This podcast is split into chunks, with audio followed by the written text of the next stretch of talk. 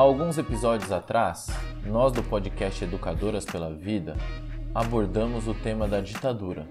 Por exemplo, no episódio da leitura do livro A Ditadura é Assim, ou no episódio sobre o golpe de 1964. Neste episódio, queremos falar sobre democracia, a partir da leitura do livro A Democracia Pode Ser Assim, da coleção Livros para o Amanhã da editora Boitatá. Olá, essa é mais uma não aula da greve, um quadro do podcast Educadoras pela Vida, produzido pelos comandos de greve Butantan e Santa Amaro. Nas não aulas, educadores e educadores apresentam conteúdos interessantes e diversificados. O objetivo é seguir despertando a curiosidade e o interesse pelo estudo, mesmo durante a greve da educação municipal. A democracia é como um recreio em que todos podem brincar de tudo. Na democracia, as pessoas podem pensar o que quiserem, dizer o que quiserem, encontrar e se reunir com quem quiserem, pois todos participam e decidem um pouco. Bom, então este é um dos pilares da democracia, a participação de todas e todos. Mas essa participação não se dá de forma desordenada, não é um vale-tudo onde o que importa é vencer. Regimes democráticos têm regras que devem servir para todas e todos. Se não houver participação ou se as regras não valerem para todos igualmente, podemos dizer que não há democracia. Como em todos os jogos, no jogo da democracia também existem regras e é preciso cumprir algumas leis. A democracia é feita por todos, para que depois todos estejam de acordo em quase tudo. Mas podemos imaginar que fazer com que todas e todos entrem em acordo é uma tarefa muito difícil em sociedades tão complexas como as atuais.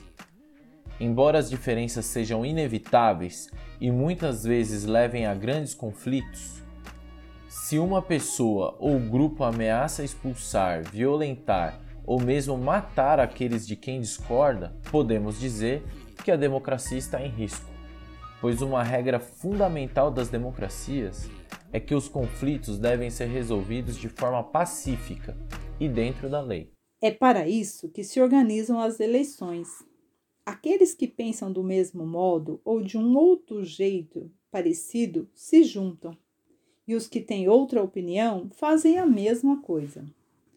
O mesmo acontece com quem não concorda nem com uns nem com os outros. Cada grupo forma um partido político. E os partidos políticos representam o que o país pensa, quer ou está pedindo. Os partidos representam, assim, medidas e projetos que acreditam ser prioridades, aquilo que julgam ser melhor para a sociedade naquele momento e no longo prazo. Embora todos os partidos queiram o melhor, uns acham que é mais necessário que todos tenham trabalho, que todos tenham condições de vida mais ou menos iguais, que todos possam estudar, que haja hospitais para todos. Outros, por sua vez, acham que é mais importante que o país seja mais rico, que a economia cresça mais depressa, que as empresas prosperem e gerem muitos empregos. E há até quem queira que os bancos sejam mais poderosos, que só quem puder pagar tenha oportunidade de estudar, que sejam criadas áreas reservadas para caça e pesca. Os partidos que priorizam o avanço dos direitos sociais normalmente são chamados de esquerda ou progressistas. Os partidos que priorizam o alto desempenho econômico, a despeito ou mesmo contra o avanço dos direitos sociais, normalmente são chamados de direita ou conservadores. Existem partidos mais progressistas e outros menos, mais conservadores e outros menos. Mas cuidado, não confundam o nome dos partidos com o que eles representam de fato. No Brasil, muitos partidos adotam nomes que dizem pouco ou nenhum respeito ao tipo de coisa que defendem ou praticam. Em todos os países existem conservadores e progressistas, e cada um se inscreve ou vota no partido que prefere, com o qual está mais de acordo. Com seus programas, os partidos se apresentam a toda a população para ver quem serão os escolhidos para governar, e são feitas as eleições. Todos têm de participar, todos têm de votar. Isto é, em alguns países, todos os maiores de 16 anos, em outros, todos os maiores de 18 e de 21 anos. Pois o voto é um direito mas é também um dever. E, como o governo é eleito pela maioria, todos têm de aceitar que o governo faz enquanto governa. Calma, isso não significa que aquele que é eleito pode fazer o que der na telha ao longo do seu mandato. Definitivamente não. A democracia moderna surgiu para combater regimes autoritários, ou seja, que concentram muito poder nas mãos de uma pessoa ou grupo de pessoas. A democracia é contra isso. Por isso, o governante eleito está sujeito às leis. Pode e deve ser afastado caso cometa crimes. A democracia também é o regime da participação de todos, como já dissemos.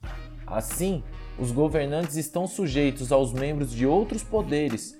Por exemplo, o presidente está sujeito à avaliação dos deputados e senadores, pois todos eles foram eleitos.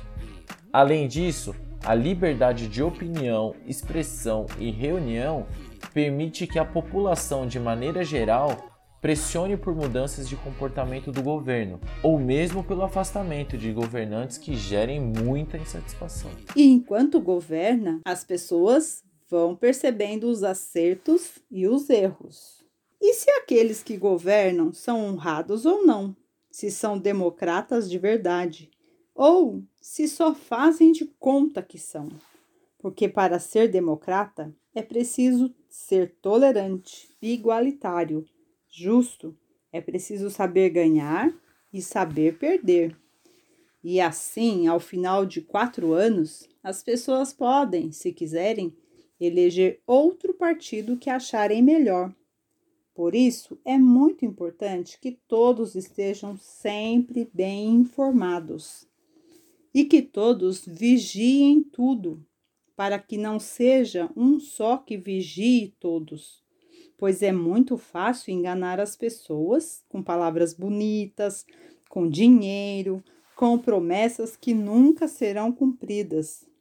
Todos estão no governo, uns com mais representantes, outros com menos, porque uns ganharam mais votos que outros.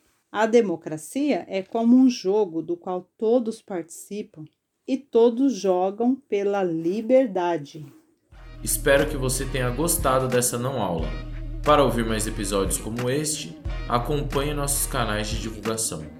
Ninguém aprende ou ensina com medo da morte. A melhor lição que podemos dar nesse momento é a luta pela preservação da vida. Vírus circulando é grave, então é greve.